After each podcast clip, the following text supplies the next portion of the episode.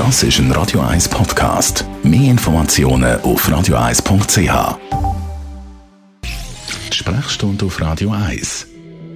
Ja, wenn der Montagsblues nicht nur zum Wochenstart da ist, sondern die ganze Woche andauert, dann könnte ein Eisenmangel dahinter stecken. Dr. Merlin Guggenheim, zuerst mal ganz grundsätzlich, warum brauchen wir überhaupt Eisen?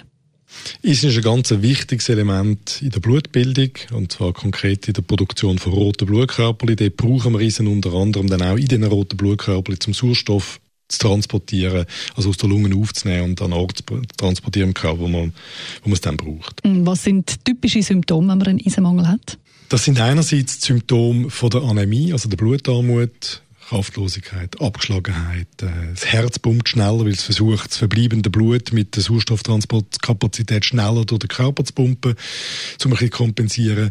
Entsprechend hat man so ein Rauschen in der Ohren, wenn man den Blutfluss zum Teil hört. Und es gibt gewisse Symptome an der Oberfläche, die ein bisschen indikativ sind, also zum Beispiel brüchige Nägel, Nagelwachstumsstörungen oder so Mundwinkelrissli.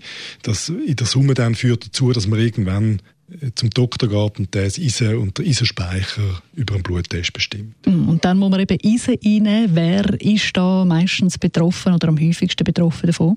Ein Eisenmangel finden wir vor allem, also in etwa 80 Prozent der Fälle bei Frauen, jungen Frauen, äh, Menstruation, Schwangerschaft, Geburt, äh, zum Teil auch mit Blutverlust verbunden sind.